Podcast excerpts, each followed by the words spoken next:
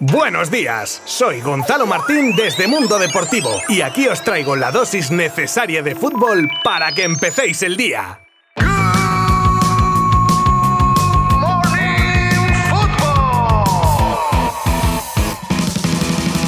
¿Qué tal amigas, amigos? Veo que otra vez por aquí. Pues muchísimas gracias, hombre, de corazón. Os prometo que hoy también vais a tener un Good Morning Football a la altura. Así que, para empezar, tenemos el cierre de la jornada liguera y repaso rápido de cómo está la clasificación a falta de, ojo, Siete jornadas por disputarse nada más, si es que ha volado la temporada. Y tras eso ya nos metemos en faena con las noticias del día, como por ejemplo, que desde Polonia dan por hecho que Lewandowski vestirá de azulgrana la próxima campaña. La sanción de la UEFA al Atleti con un cierre parcial del Wanda Metropolitano. Hablando de los colchoneros, el nombre de un delantero que suena como refuerzo. El canterano del Real Madrid, que podría estar en la vuelta contra el Chelsea. El terremoto en el Bayern con Sané tras la derrota en Villarreal. La puja de un propietario de la NBA por el Chelsea. Y muchas cosas más que os si os quedáis conmigo durante los próximos minutos. Os habla Gonzalo Martín desde Mundo Deportivo y ¡arrancamos!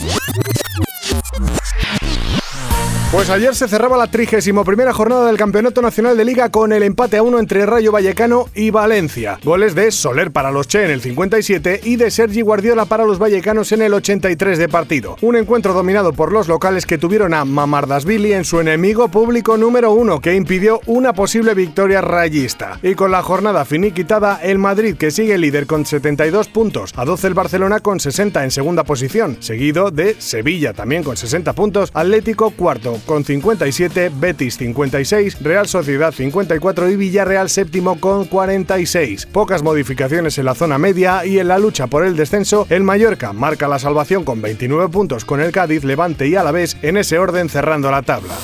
Ojo a las informaciones que nos llegan desde la prensa polaca y es que llegan a asegurar que tras avisar al Bayern de su no continuidad, Robert Lewandowski tendría ya firmado tres años con el Barça. Un Barça que confirma el interés del polaco por fichar, pero también que no hay nada cerrado ya que la opción está ahí, pero no es la única para reforzar la delantera culé. Oye, ¿soy el único que vería este fichaje como una auténtica bomba? Leo vuestras opiniones en redes sociales, como siempre.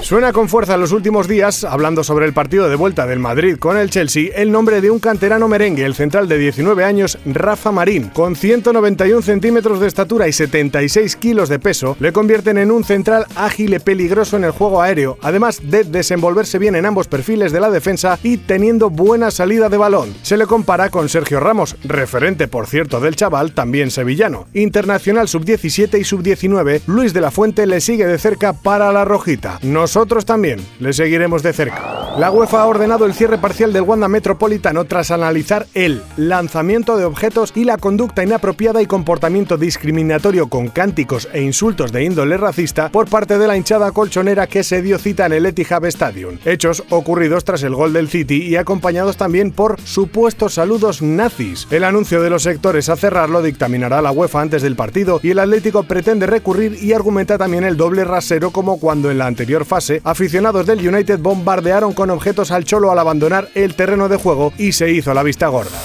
Bayern y Villarreal se la juegan hoy, pero los alemanes evidentemente parten con desventaja y ante esta situación tan delicada lo último que necesitan es rupturas dentro del vestuario. En el partido de ida, Sané era sustituido y con cara de pocos amigos, Nagelsmann lo mandaba a vestuarios en vez de estar en el banquillo con sus compañeros como es normal. Pero desde el diario Bild en Alemania apuntan a varios derechos especiales que tiene el jugador. Llega tarde a entrenar, ha tenido multas menores y esto podría desestabilizar al equipo en un momento muy delicado.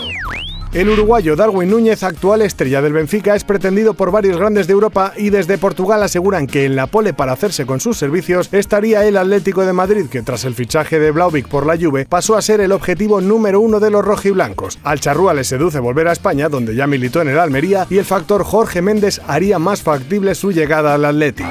Si ayer os contaba las palabras de Casemiro por lo que fue amonestado y casi expulsado, hoy le toca el turno al central del Barça Ronald Araujo, amonestado en el minuto 84 del partido en Levante y que el acta recoge que se dirigió al colegiado diciendo, eso no es falta, eso no es falta. Ya sé que algunos estaréis flipando, pero es literal. Así lo pone en el acta Munuera Montero. Esta amonestación le acarrea cumplir un partido de sanción y no estará frente al Cádiz la próxima jornada.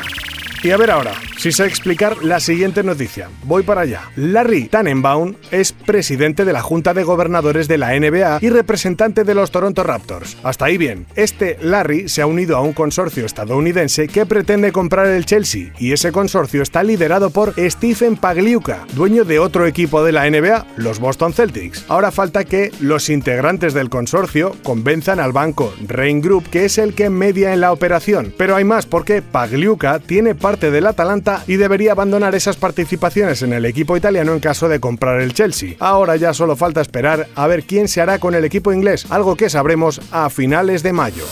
Los negocios en los que participa Gerard Piqué son muchos y muy variados. De sobra es conocida la faceta empresarial del central culé. Además, el tema de los videojuegos es uno de los últimos en los que está invirtiendo, como los 15 millones que habría puesto encima de la mesa para el proyecto de un videojuego de fútbol Play to Earn basado en criptoactivos, llamado Goals.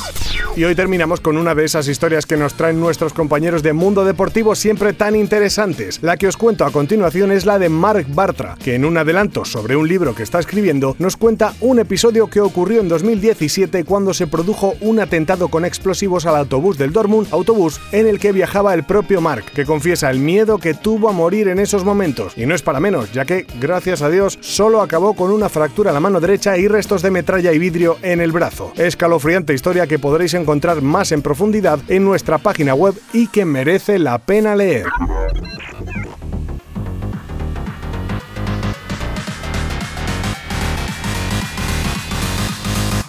Esto es todo por hoy, y no ha sido poco precisamente. Ya sabéis que hoy hay jornada de Champions con los partidos que enfrentan a Real Madrid y Chelsea y al Bayern con el Villarreal, que podréis seguir desde mundodeportivo.com minuto a minuto. Y mañana escuchar en un nuevo episodio de Good Morning Football todo lo más destacado de los mismos, con sonidos, resúmenes, etc. Muchas gracias a todas y todos por estar ahí. Nos escuchamos. Abrazo virtual. Adiós. Mundo Deportivo te ha ofrecido Good Morning Football, la dosis necesaria de fútbol para comenzar el día.